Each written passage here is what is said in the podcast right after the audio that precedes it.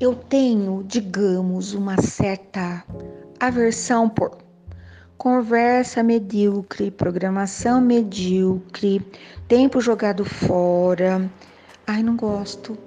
Bom, não preciso ficar me explicando com as outras pessoas, porque hoje nós estamos nesse distanciamento social. Nem preciso.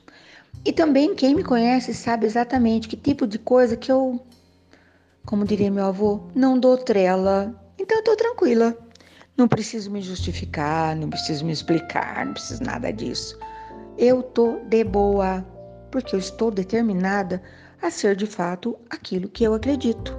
Eu tenho que ser primeiro, antes de qualquer coisa, o mundo que eu acredito.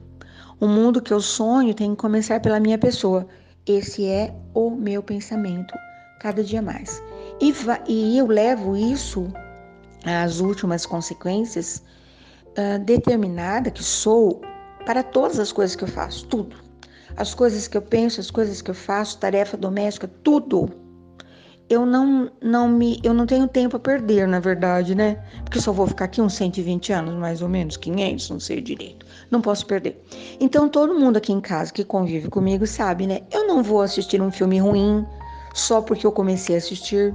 Eu não vou terminar de ler um livro ruim só porque eu comprei o livro, porque eu comecei a ler. Não, eu só vou substituir por alguma coisa que me agrade o coração.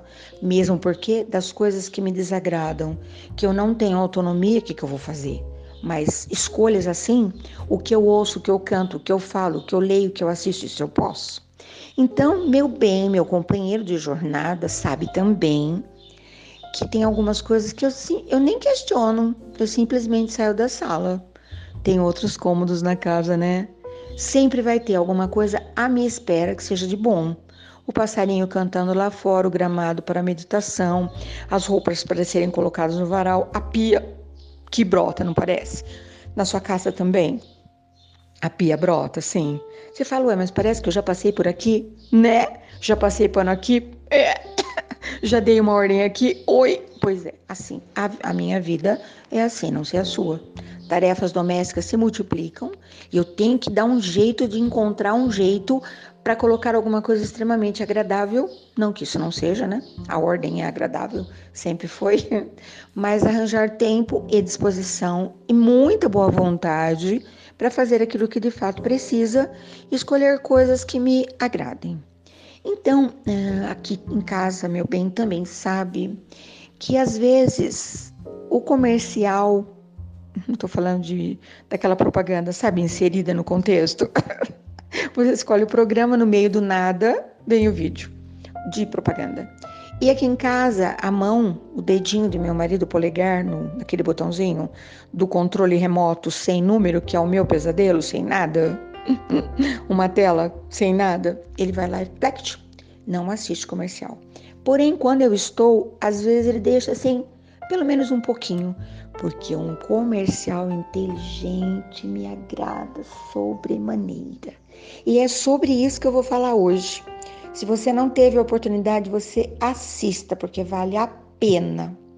Aparece um, uma carinha linda de um menininho, o menino Bento, e o título, que eu não vou lembrar exatamente, uh, O Menino no Meio da Ponte, ou A Caminho da Ponte, qualquer coisa assim.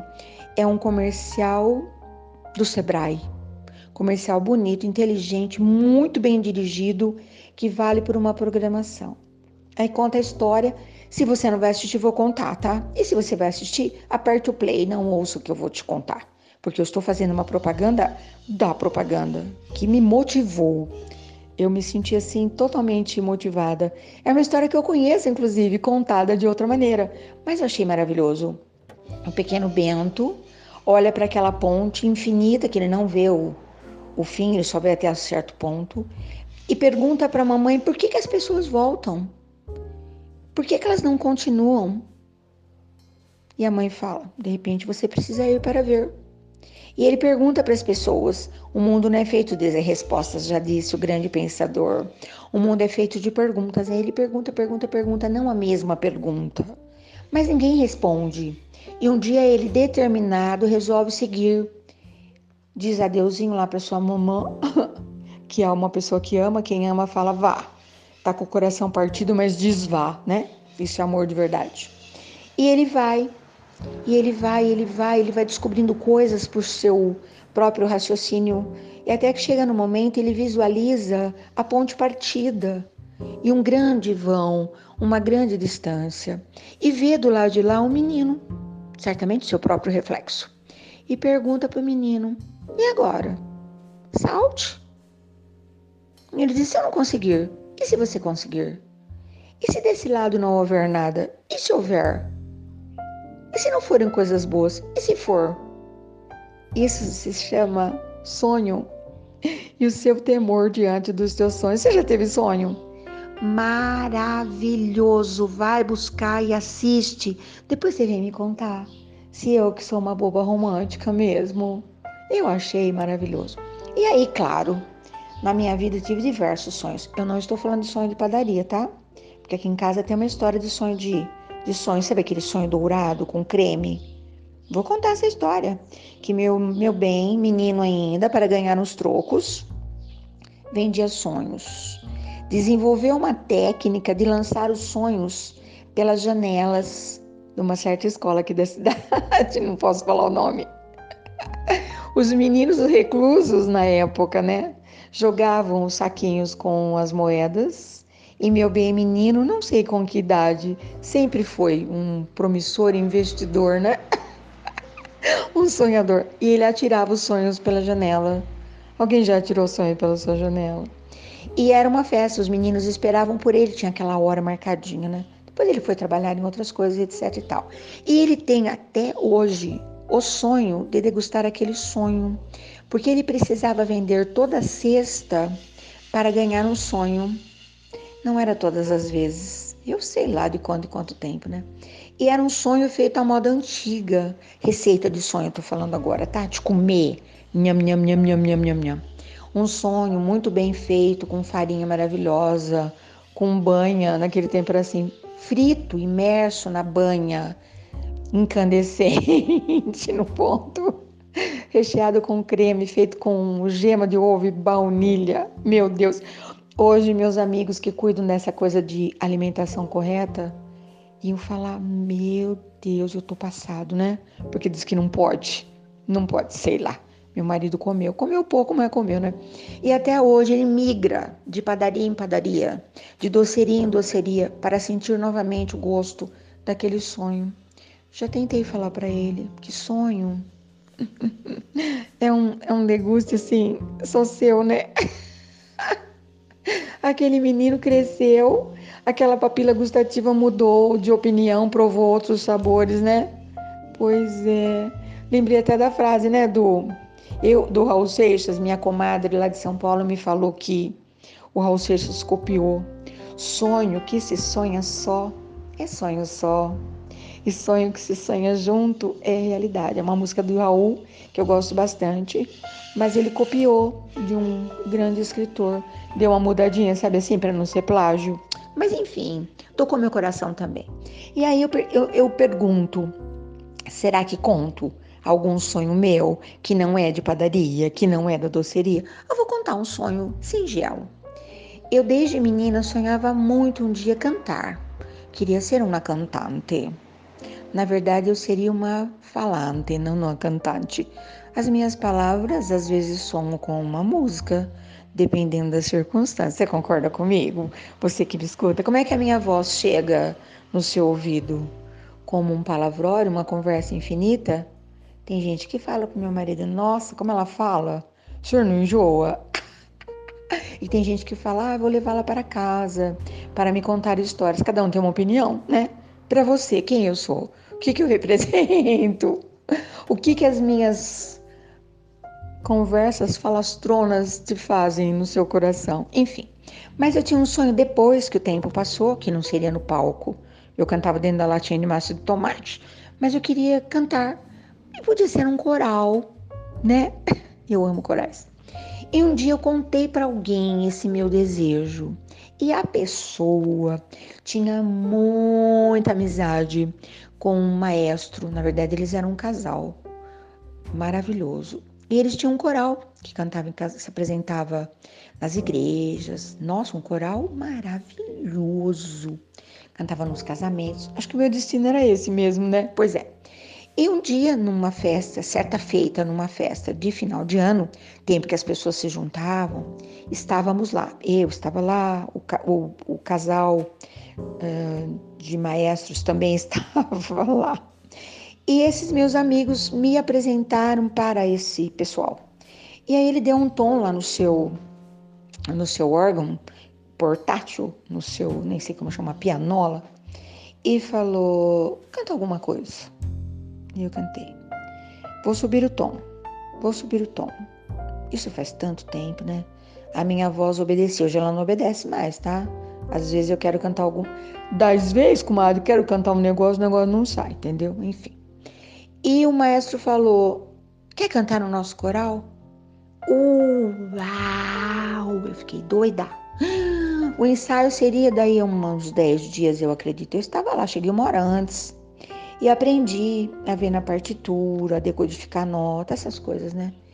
E apresentei-me junto ao coral muitas vezes, nas escadarias das, dos colégios aqui da cidade, em alguns teatros, em muitos casamentos, nas grandes celebrações das igrejas, né?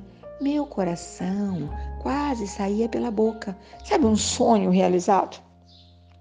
E certa feita, eu estava comentando com um amigo muito querido que já atravessou o rio, não faz mais parte do mundo dos mortais, dos tangíveis, dos abraçáveis. Ele era um maestro maravilhoso. E eu comentei com ele. Nós fazíamos uns saraus né, de vez em quando. E eu comentei que eu estava realizando esse meu sonho e cantando num coral. Ele disse: Olha que coisa linda, eu ministro algumas aulas de música para os meus alunos na verdade, para que eles possam ter a oportunidade né, de aprender mais do que engenharia, porque ele também era um professor de engenharia. E ele me contou de um fato, que certa feita ele queria passar para esse pessoal uma música. Eu posso estar enganado, mas acho que é o Rancho das Flores, vou procurar. E aquele pessoal cantava, mas não cantava com alma.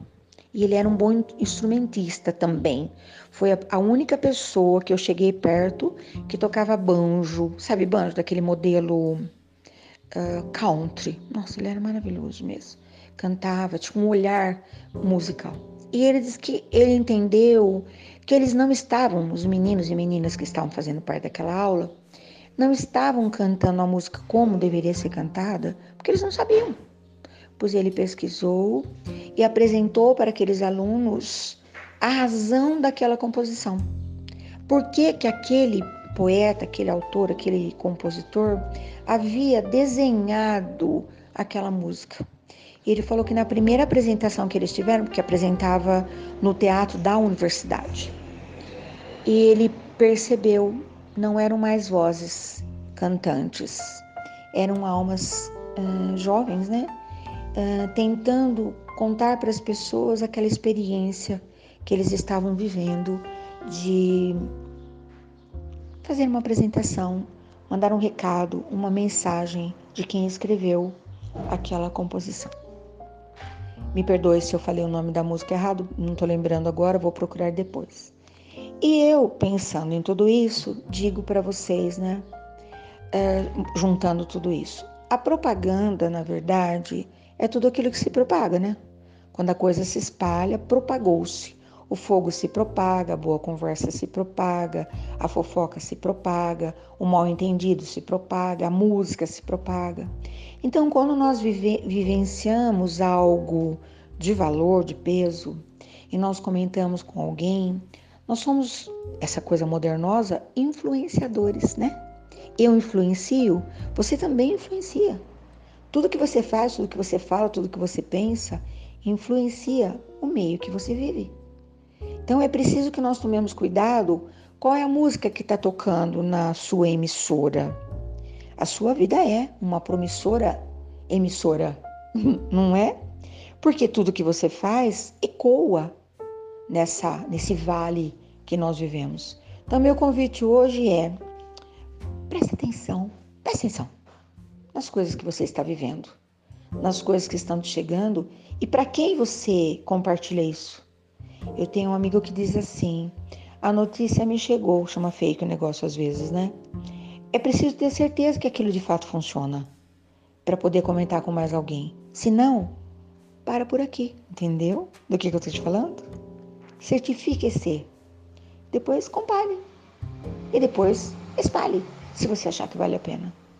E eu faço a pergunta para finalizar essa nossa prosa, né? Se o mundo for feito, for feito das coisas que você propaga, ele é um mundo bom? Se a alegria das pessoas for feita das coisas que você fala, da música que a sua alma canta, é um mundo feliz? Se tudo que houver para se comer, para se beber, vem do jeito que você olha para a vida, é uma comida boa? É uma bebida boa? Se o perfume que nós estamos sentindo vem desse seu jeito de respirar profundamente, o ar do seu entorno vai ter perfume? Vai ter flor? Pensa nisso, porque o mundo não é feito de respostas, o mundo é feito de perguntas. Questione, pergunte e descubra. O que, é que você veio fazer aqui mesmo? Para que, que, estão, que, que estão servindo os minutos do seu tempo? O espaço que você ocupa faz sentido? Se depender de você é um jardim? Se depender de você está, de você, está tudo às claras? Hum? Bom dia, boa tarde, boa noite. Porque esse recado, essa mensagem esse podcast é para conceder condições de uma vida mais feliz, um bocadinho mais feliz, entendeu? São as possibilidades que estão logo ali. Se você não desistir daquilo que você de fato acredita, posso chamar de sonho? Pois é, até qualquer hora.